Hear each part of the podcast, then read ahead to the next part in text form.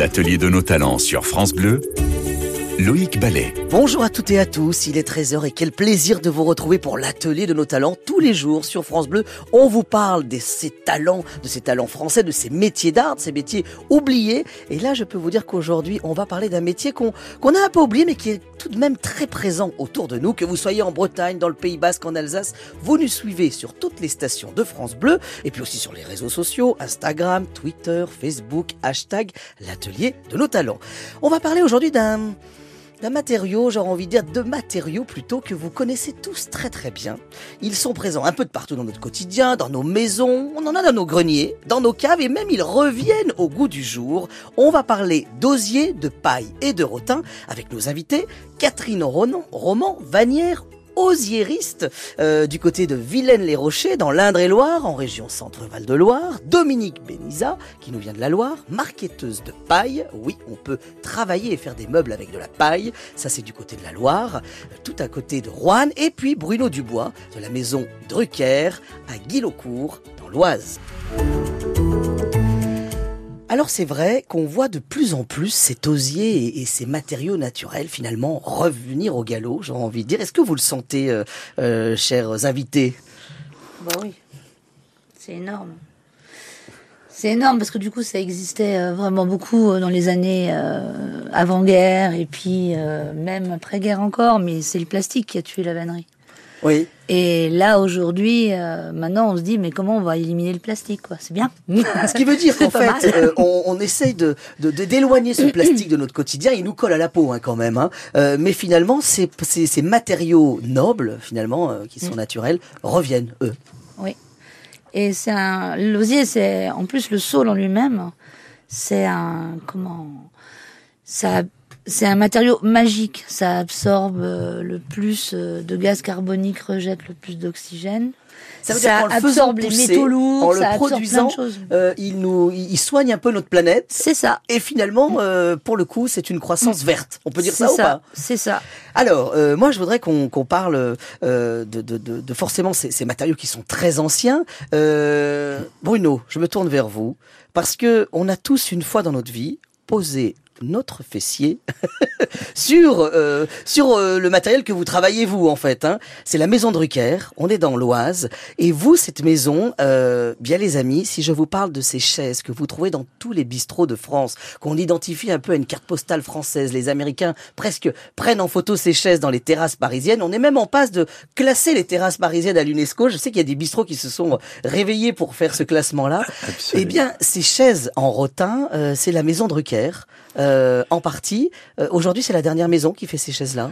Ça n'est pas la dernière, mais c'est de très loin la plus importante. Elle est présente maintenant dans, le monde entier parce que euh, elle était le rotin avait presque disparu. Il, il ne restait que sur les terrasses de café, essentiellement à Paris, un peu en province. Et la mode est revenue et maintenant on vend des terrasses comme à Paris dans le monde entier. Ah oui, ça veut dire que c'est quelque chose. On dit quoi Une chaise parisienne? Enfin, on, on l'identifie à la France cette chaise? On dit la chaise parisienne, euh, c'est les Américains, les Anglais disent the French bistro chair. Voilà. Ah oui. Ah, C'est un, un mot que tout le monde connaît dans le monde entier. Et là, on entend un petit bruit à côté de ce micro parce qu'on aime demander aussi à nos invités d'arriver avec des objets. Et là, euh, montrez-nous, enfin montrez-nous, non, enfin plutôt on va, on, on- vous avez entre les mains du rotin. Alors c'est très dur, mais c'est très léger en fait. Ça ressemble à du bambou, mais attention, ça ne l'est pas. Oh, pas du tout. C'est beaucoup plus solide et plus léger que le bambou. Et donc, euh, ce qui veut dire que quand on, quand on le tape, en fait, c'est vraiment très très dur. Ah oui. Et, et c'est cette légèreté qui a permis euh, euh, à cette maison Drucker, à cette famille de se dire, mais pour les chaises, ça serait merveilleux. Oui, en fait, euh, à la fin, au 19e siècle, quand le rotin est arrivé, on s'est aperçu qu'on pouvait faire tous les meubles beaucoup moins cher qu'on ne les faisait en bois. On dit qu'il est arrivé parce que forcément, ce, ce rotin est un bois exotique. On parle de bois ou pas? Non, non, Non. pas du tout. On dit de liane parce que c'est Liane une liane. exotique. Une liane exotique, elle est arrivée d'Indonésie quand l'Indu, ça c'est pas bien, mais a été colonisée par les Hollandais. Et c'est un matériau qui est apparu donc vers 1850. Et on a découvert, on faisait des bois courbés à l'époque, ce qui était quand même pas facile à faire. Et Oui. que c'était beaucoup plus facile à travailler, beaucoup plus léger, beaucoup plus solide. Alors, ça a envahi absolument tous les domaines de l'ameublement. À la fin du 19e siècle, on faisait les lits, les commodes, les tables, bien sûr les chaises et les fauteuils, mais on faisait tout dans la maison.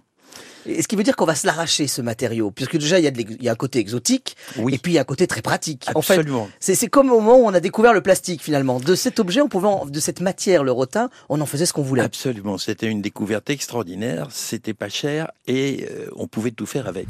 L'atelier de nos talents. Bleu. Alors bien entendu, nous sommes en compagnie de nos invités, Catherine Roman, Vanière, osiériste à Vilaine-les-Rochers dans l'Indre-et-Loire, du côté de la région Centre-Val de Loire, Dominique Béniza, marquetteuse de paille, euh, euh, du côté du Coteau, euh, dans la Loire, et puis Bruno Dubois, dont on a parlé euh, de cette, avec qui on a parlé de cette maison Drucker merveilleuse et, et de ces chaises que, que tout le monde connaît, euh, une, une manufacture, j'ai envie de dire une manufacture, parce qu'on travaille effectivement avec les mains aussi dans ce lieu-là, et c'est dans l'Oise. Alors, je voudrais, euh, Dominique Béniza, on vous a pas entendu depuis le début de cette émission, mais c'est très particulier le travail que vous faites, puisque j'ai eu la chance de venir vous rencontrer dans votre euh, boutique, atelier, showroom. Euh, vous travaillez la paille.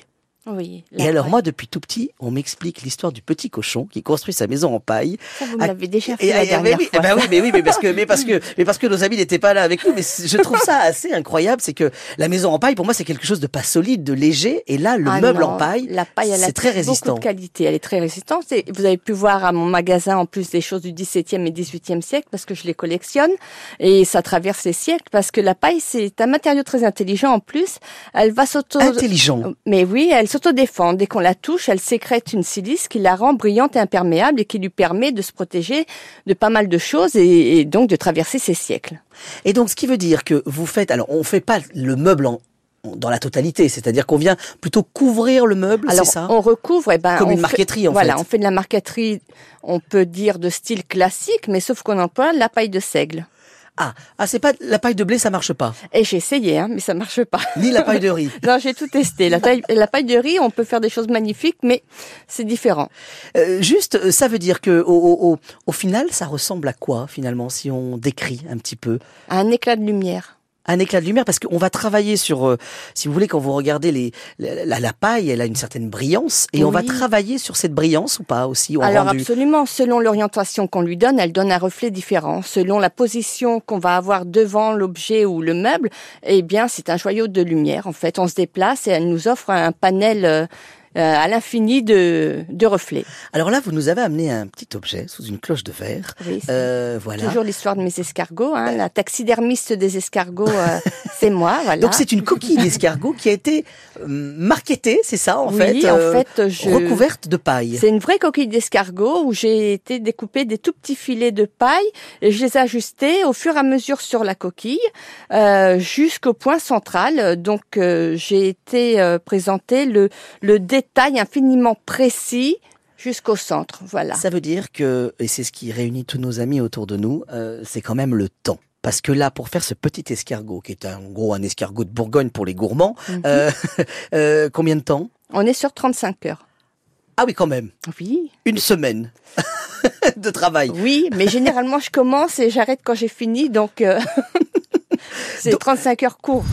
Sur France Bleu, l'atelier de nos talents. Alors, vous le savez, bien entendu, on parle de cette matière naturelle et de ces matériaux qui nous entourent euh, tout au long de notre vie, au quotidien. Alors, je peux vous dire qu'il y a des objets qui passent comme ça. Vous ne le voyez pas, vous l'entendez peut-être. On se passe les objets parce que on a euh, deux professionnels, trois professionnels, trois amoureux de ces matériaux-là, justement. Alors, je voudrais me tourner euh, euh, vers vous, euh, justement, Catherine. Euh, vous, vous êtes osiériste. Vanière. Il y a des paniers qui sont arrivés euh, dans ce studio. Euh, ça revient terriblement à la mode le panier. On est d'accord ou pas? C'est ça. Ça dire tout. Mais c'est pas que le panier. C'est aussi euh, les luminaires qui peuvent faire 3 mètres ou 4 mètres de diamètre. C'est la vannerie en fait, c'est un, un matériau flexible. On n'a que nos deux mains pour euh, faire euh, tout ça. Mais on a un savoir-faire. Alors c'est mon mari qui est osériculteur, qui Oui. est le meilleur ouvrier de France. Très bien. Et euh, moi j'ai un prix d'art contemporain en vannerie. Ah oui, vous êtes haut gradé dans la famille quand même. On est passionné. Oui, J'appelle ça comme ça moi. ouais, ouais. non mais quand même, c'est assez intéressant parce qu'il y a une école, vous, euh, elle est située où cette école? Elle est située en Haute-Marne, à Faille-Bio. Le nom de l'école? Eh ben, l'école nationale d'osériculture et de vannerie à. Ce qui veut dire qu'à cet endroit-là, on forme à ce métier de, de, de, de l'osier, de... Qu'est-ce qu'on apprend là-bas en fait? On apprend les fondamentaux, Oui. qu'on appelle les points de travail, les bases, et on apprend aussi la culture de l'osier. Et, et, et alors, euh, moi, je, je, je, je pense à, euh, à, à de la dentelle où il y a des points très précis. Est-ce qu'il y a des points en osier aussi ou pas en fait? Énormément. Donc il y a une sorte de, de, de, de, de, solfège à apprendre en fait au départ. C'est incroyable les nombres de données, de données de points de travail et de façon de les de les appliquer. De, de c'est énorme. Il faut nous on dit qu'il faut un an à Oui. l'école de vannerie et cinq ans avec un vannier. Ah oui. On en reparle. Et, et c'est- là aussi que finalement c'est le point qui nous réunit tous les jours dans cette émission de l'atelier de nos talents, c'est finalement que euh, beaucoup de choses s'apprennent à l'école, mais ces métiers-là, ces métiers d'art s'apprennent au quotidien en fait. Ils s'apprennent sur le tas en fait dans, les, dans cette école-là qui est celle de tous les jours. Juste, euh, moi je voudrais qu'on revienne sur ce sur le, la matière en elle-même. Euh, L'osier, qu'est-ce que c'est? On a parlé du rotin qui est une liane exotique que vous maîtrisez très bien aussi. Euh, comment on nomme l'artisan du, du rotin d'ailleurs? Ben moi je suis rotinière. Rotinière. Voilà. Et donc, on- donc le, le rotin, c'est une, c'est donc longue liane qui vient de l'autre bout du monde. L'osier, c'est c'est bien de chez nous là. C'est bien de chez nous, c'est vraiment du local. C'est pour ça qu'on préconise aussi beaucoup, nous, dans quasiment que de l'osier. Donc le l'osier, c'est quoi? C'est le rejet de l'année du saule. Ah, d'accord. Ce qui veut dire que il va avoir cette souplesse à, à être travaillé quand même? Alors, c'est pas si simple que ça. Tous les tous les rejets de l'année du saule ne sont pas forcément un osier. Ah. Le saule pleureur n'en fera pas partie. Voilà. Bon, eh bien très bien. On va continuer de parler de tout ça dans un instant. C'est l'atelier de nos talents sur France Bleu. L'atelier de nos talents sur France Bleu, Loïc Ballet. De retour sur France Bleu et vous écoutez l'atelier de nos talents. Vous le savez, durant tout l'été de 13h à 14h, on se balade comme ça dans les ateliers français de ce savoir-faire et aussi de ces métiers d'art, métiers oubliés ou parfois euh, euh, qu'on a sous nos yeux. Et c'est le cas aujourd'hui puisqu'on va parler de ces matériaux naturels. On parle d'osier, de rotin. Aujourd'hui avec nous, nos invités, Catherine euh, Roman Vanière, osiériste, Bruno Dubois de la Maison Drucker qui nous parle de ses chaises de bistrot parisien et puis Dominique Beniza qui nous parle de paille puisqu'elle est marketeuse de paille. Alors, j'aimerais à présent qu'on qu'on- qu'on revienne ensemble sur euh, sur ces matériaux. Euh, on a dit qu'ils reviennent au goût du jour parce que finalement on essaye de s'éloigner de ce plastique et on se rend compte que ces objets avant l'heure étaient aussi souples et aussi euh, finalement flexibles euh, que, que le plastique. Euh, qu'est-ce qui euh, qu'est-ce qui fait que que, que nos paniers et j'aimerais qu'on s'en qu'on s'en parle ensemble avec vous, Catherine. On parlait de ces paniers. Euh, on retrouve aujourd'hui cette matière, euh, donc la vannerie, mais aussi dans des lustres, dans plein de choses. On en fait plein de choses aujourd'hui. On a réveillé un petit peu ce, panier. On l'a sorti de, sa case. On a toujours été en la vannerie au départ, c'était de l'utilitaire. D'accord, du fonctionnel. Du fonctionnel. Chaque corps, C'est-à-dire chaque corps de métier avait le panier qui correspondait au, au, au corps de métier. Ah oui, c'est pour ça qu'il y avait les paniers très plats, très Voilà. larges, les Et paniers il y très avait hauts. même les paniers de, de comment de, de costumiers par exemple pour le théâtre. Ah oui, les malles. des grandes malles, etc. Voilà. Il y a- mais il y avait tout le monde. Mais il y avait la pelle ramasse crottin. Voilà, il y avait plein de choses. Quoi. La pelle Aujourd'hui, ramasse-crottin, c'est quoi? Pour les pour les haras. une pelle. Exactement. Ben, il n'y avait pas tous ces matériaux. Il y avait pas le, on, on se servait pas du. C'est un monde sans euh, plastique et sans métal finalement. Un monde enfin, qui avec du était métal, quand même pas mal, ouais. voilà, qui était moins souple. Mais aujourd'hui, on l'intègre à l'intérieur de la maison. C'est la décoration intérieure. Les objets en bois, les, tout ça, ça apaise. Et puis, c'est un très beau décor. Et on est plus dans le contemporain. L'objet le, le plus improbable que vous ayez réalisé avec Ah. euh, en vannerie. Imp- Improbable, c'est euh, euh, faire un escalier de vague en vague dans les deux sens de un 5 escalier mètres, euh, de vague en vague. 5 mètres 40 de, avec un, avec, comment on appelle ça déjà, un, un escalier cartournant, ancien, et que ça s'adapte pile en poil. vannerie L'escalier est en vannerie? Ah oui, oui. Mais ça en tient, on peut monter dessus en osier? Non, tout en, c'est un habillage de rampe d'escalier, mais sinon, on a l'habilitation BTP pour les garde-corps. Habilitation BTP pour les garde-corps. Voilà. C'est incroyable comme quoi finalement ces, matériaux naturels sont extrêmement résistants. Je voudrais qu'on qu'on qu'on se parle de cette paille, euh, Dominique. Euh, on peut l'appliquer sur n'importe quel support finalement cette paille. Là, on l'a vu sur une petite coquille d'escargot, qui est une grosse coquille d'escargot de Bourgogne. assez euh, curieuse de nature et j'aime bien tout tester. Alors euh, la logique voudrait que ce soit du bois. Moi j'ai fait coquille d'escargot, résine, euh, argent, euh, acier. Ah, sur le métal aussi? Oui. Et alors, qu'est-ce que ça sur va le donner métal comme en fait on va travailler finalement? sur une autre euh, sur notre façon de, de travailler, ce qu'on appelle les aplats. On va travailler sur du papier Oui. qu'on va mettre sous presse et ensuite on va pouvoir l'encoller sur le support euh, fer. On parlait du temps tout à l'heure, euh, mais euh, chez vous, euh, vous nous dites 35 heures pour faire cette petite, pour recouvrir cette coquille d'escargot Oui, mais de vous savez, quand Ça on veut dire que les meubles les plus gros qui vous ont demandé le plus de temps, ça représente quoi? Eh bien, deux mois, trois mois. euh, Ah, Et pendant trois mois, on n'est que sur un seul objet, sur une seule pièce, ou est-ce qu'on change un peu? Alors, quand j'ai des commandes, des petites commandes, euh, eh bien, je vais euh, faire une alternance Oui. pour évacuer un peu mon visuel de de l'objet sur lequel je passe trop de temps. Oui, pour changer les idées un peu. Voilà, ça? mais, mais généralement, quand je commence quelque chose, j'aime bien le terminer.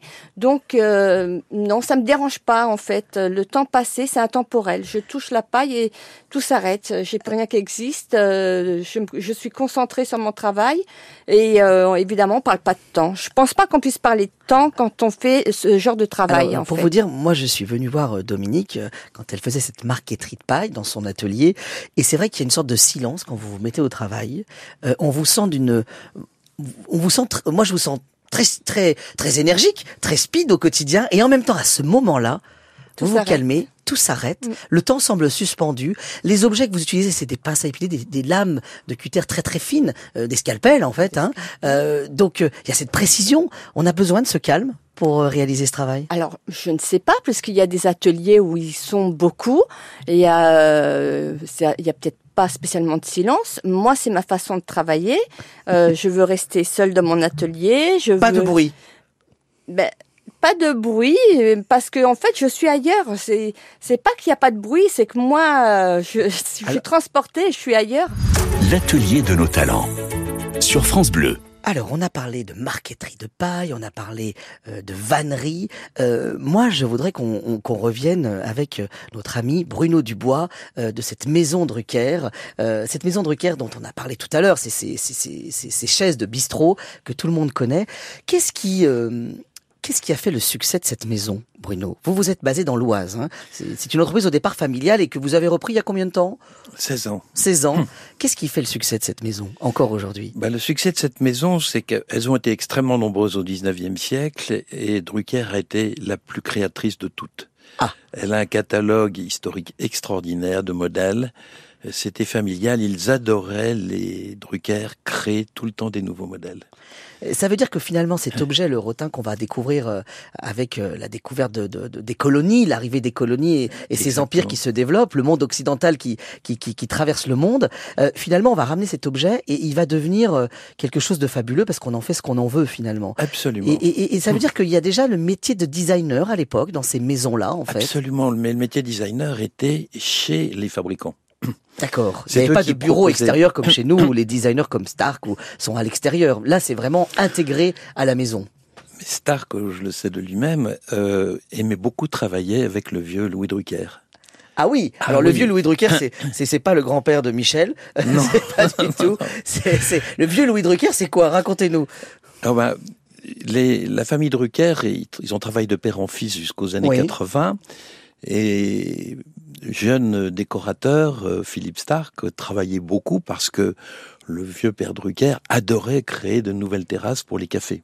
D'accord. Donc le vieux père Drucker qui était le propriétaire de cette, de cette Absolument. maison Drucker. Malheureusement, il s'est fâché avec son fils, qui était un garçon formidable que Eh j'ai oui, connu. conflit de génération, ça arrive dans la Eh oui, transmission. oui, oui. Bon, pour ce qui m'a été raconté, le père avait 85 ans et n'avait pas supporté que son fils lui parle de succession. Ah, d'accord. Bon, c'était dire leur passion pour leur métier. Et donc euh, le lien avec Stark dont vous nous parliez. Oh, Stark, ce lien avec Stark, c'est qu'il était, il était un client de, de Drucker. Ils adoraient travailler ensemble. Quels sont les endroits incroyables où on trouve aujourd'hui la maison Drucker? La maison Drucker, euh, on la trouve sur les terrasses de café, mais il y a un grand mouvement mondial qui est, euh, on vit beaucoup plus dehors aujourd'hui, Ah. et on crée beaucoup plus d'espace dehors. Et ben, sur les espaces dehors, il faut mettre des sièges, et finalement des sièges décoratifs. Euh, les nôtres peuvent se décorer d'une infinité de façons. bah, il n'y a pas beaucoup de concurrents pour cela. Ces motifs, euh, on explique alors. Par contre, les, le siège n'est pas en rotin en fait. Si. La, alors la matière en fait en Alors, elle-même. il est en rotin, mais de la même façon que vous mettez du tissu sur un- une structure de Oui. chaise, là, le tissu, en fait, on le réalise, c'est-à-dire qu'on tisse des lanières qu'on agrafe sur la structure. Et euh, ces lanières peuvent être de plein de couleurs. Et Ça veut dire que ces lanières sont vraiment issues aussi du rotin en fait. Alors- Parce que pour moi, je vois quelque chose de très dur en fait. Absolument. À l'origine, ce que vous voyez là, c'est du plastique. Donc là, c'est une assise de chaise qui est tressée. autrefois, c'était des lames découpées sur le rotin qu'on émaillait de couleurs. Ah oui, d'accord. Et on tissait tout ça. Et on jouait avec la couleur. On aimait Et on jouer jouait. avec la couleur. Alors on faisait plein de couleurs, on faisait toutes sortes de dessins, on faisait des vrais jacquards qu'on agrafait directement sur les sièges. Sur France Bleu, l'atelier de nos talents. Alors, toujours en compagnie de nos métiers d'art et de nos amoureux de ce, de ce, de ce matériau incroyable. Alors, je dis ce matériau, mais c'est ces matériaux finalement, parce qu'on a parlé de rotin, de paille, on a parlé de vannerie. Euh, et à présent, on va parler d'un autre, euh, alors un autre, euh, une autre matière. Elle est aussi végétale. On dit souvent qu'il ne casse pas, euh, mais qu'il plie, qu'il courbe. On va parler de bambou avec Bertrand Chereau. Je vous emmène dans le Tarn, du côté de Lautrec. Euh, bonjour Bertrand. Bonjour. Alors, euh, vous, vous travaillez le bambou, et alors là, j'ai découvert quelque chose en préparant cette émission, c'est que le bambou, euh, finalement, pour moi, ça vient de l'autre bout du monde, mais en fait, on travaille du bambou français chez vous. Eh oui, alors, en fait, en France, il y a plein de, de bambousets. On dit pas bambouserais, on dit bambousets. Bambousais, Euh, il y en a d'accord. plein, notamment dans le sud et le sud-ouest. Et donc, moi, je, je me sers avec des bambous made in France. Alors, ça veut dire que vous vous servez avec des bambous made in France, euh, qui viennent, je crois, d'Ariège même, c'est ça, dans les Pyrénées? Oui, oui, je me sers sur. euh, J'ai des bambousets en Ariège, en, Haute-Garonne et dans le Tarn aussi. Alors, juste, euh, moi, petite question que je me posais, euh, le bambou, par rapport au rotin, par rapport à la vannerie, ou à l'osier, c'est... C'est c'est- c'est le, le même travail un peu ou pas? Qu'est-ce qui, qu'est-ce qui vous, vous assemble ou vous, vous, vous sépare de ces métiers-là? Alors, c'est, enfin, il y a des techniques un peu similaires. La particularité du bambou, c'est qu'il est quand même euh, plus euh, plus résistant, plus plus solide. Donc, euh, on- par rapport à la vannerie, on, on utilise plus de, enfin, en tout cas en France, on utilise plus de, de, de machines perceuses, électroportatives, ponceuses, raboteuses, etc. Ça veut dire que vous êtes un peu plus équipé que nos amis, en gros. Oui, c'est ça. C'est ça. Puis euh, plus équipé aussi par rapport à, à la réalité du, euh, du, du terrain, euh, du, du, en tout cas du marché français. Que si on, si on fait comme les Asiatiques à, à tout faire au coupe-coupe, on mettrait euh, beaucoup, de- beaucoup de temps à, à faire les choses. Alors juste pour euh, imaginer, on réalise quoi chez vous? Qu'est-ce que vous réalisez de vos mains en bambou? Alors ça, ça c'est très varié. Moi, ce- moi, ce que je fais principalement, je travaille la, la, la lamelle de bambou. Donc c'est des, euh, des bambous refendus avec un outil spécial hein, qui s'appelle un fendeur. Et la lamelle, elle, elle permet de, de réaliser les structures euh, donc tout en tout en légèreté. Euh, on, on utilise la flexibilité de la lamelle pour euh, créer des structures, euh, donc des, des espaces, euh, des espaces de détente, des cocons. On peut faire de l'habillage mural ou de l'habillage de plafond. alors, alors pour parler des cocons de, de, Bertrand Chereau que vous écoutez tous là euh, en, en même temps, euh, en fait, euh, ce cocon il est assez assez incroyable parce que ce sont des fauteuils qui vous enveloppent en fait, c'est ça, et qui créent une sorte de, de petite d'abri en fait, un peu comme un cocon. Ça veut dire qu'en fait la magie aussi du bambou et, et de nos matériaux bruts dont on parle là, c'est qu'ils sont très aériens finalement, non? Ils prennent de l'aérien? Ouais, ouais, ouais, tout à fait. Ouais. On utilise. Les lamelles sont, sont, sont, peuvent être très fines, de, de, de 2 cm. Donc du coup, ouais, ça, ça crée des espaces euh, légers et, qui rentrent dans le, le design contemporain. Quoi. Alors, juste, Bertrand, pour conclure, on, on peut vous retrouver, votre atelier est ouvert à Lautrec. Lautrec, c'est merveilleux. Euh, Il y a aussi euh, un ail très célèbre, euh, mais, mais c'est surtout une- un, un village merveilleux où on peut venir se balader. Oui, tout à fait. Ouais, c'est, un, c'est un très beau village.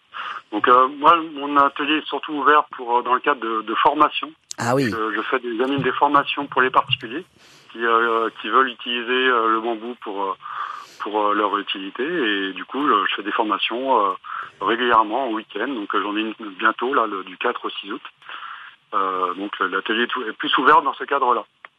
Donc des formations, ça aussi, on le dit, vous les vous les proposez. Euh, et, et puis euh, tout ça, bien sûr. euh, L'atelier est ouvert, on est d'accord ou pas? On peut venir vous voir Oui, à oui. Lautrec? Eh ben voilà, forcément. Ouais, sur rendez- sur rendez-vous quand même. Ah, sur rendez-vous. Voilà, vous passez un petit coup de fil, vous suivez sur les réseaux de France Bleu, hashtag l'atelier nos talents. On vous dira tout, justement, pour rencontrer Bertrand Chereau du côté de Lautrec. Sur France Bleu, l'atelier de nos talents. Avant de terminer cette émission, je voulais qu'on fasse un petit tour aussi de, de chacun de, de, de- de vous, parce que euh, je sais qu'on peut venir vous voir. Euh, c'est aussi le charme de ces euh, métiers, de vos ateliers, qui sont des endroits euh, qui sont euh, ouverts. Alors Catherine Roman, vous qui êtes vanière, alors c'est du côté de Vilaine-les-Rochers, dans l'Indre-et-Loire, on est en centre Val-de-Loire. On peut venir vous voir ou pas euh, cet été, euh, si on est en vacances, les gens qui, qui nous écoutent là par exemple? On- mon atelier est ouvert au public et on nous voit travailler, ça c'est sûr. C'est important ça de, de montrer le geste. C'est important aussi d'expliquer parce qu'en fait on se rend pas compte combien de personnes ne savent pas ce que ce sont ces matériaux. quoi. Ah oui, Donc on explique tout le temps. Et euh, j'invite les gens à aller visiter le château de Chaumont-sur-Loire où il y a le Festival des Jardins, où Ah. nous avons fait un, un des plus beaux magnifique... festivals de jardin de Nous avons France. fait euh, avec euh, Ashley le corridor, qui Oui. a eu un prix dans le Festival des Jardins, avec de, un corridor d'osier. Un corridor monumental, on peut dire quand même, Euh, non monumental et magnifique, franchement, et euh, le, le jardin est très très beau. Voilà, merci à vous d'être venu jusqu'à nous pour nous parler de, de, ce, de, ce, de, de cette matière et de, de la vannerie. Alors, euh, bien entendu, Dominique Bénisa, on peut venir vous voir du côté du coteau. Oui. Voilà, à tout Mais- proche de Rouen, dans la Loire. Aussi aux expositions Ah, qu'il y a alors, cet été. Deux expositions, je crois. Alors, deux expositions au Petit Louvre à la Pacaudière oui. et à la on reste dans la Loire, d'accord. Sur la Nationale 7, voilà. toujours. Sur la route des Il vacances. y a également une exposition sur la Nationale 7 en même temps, donc euh, et aussi sur les compagnons. Donc euh, c'est parfait, c'est une très belle exposition.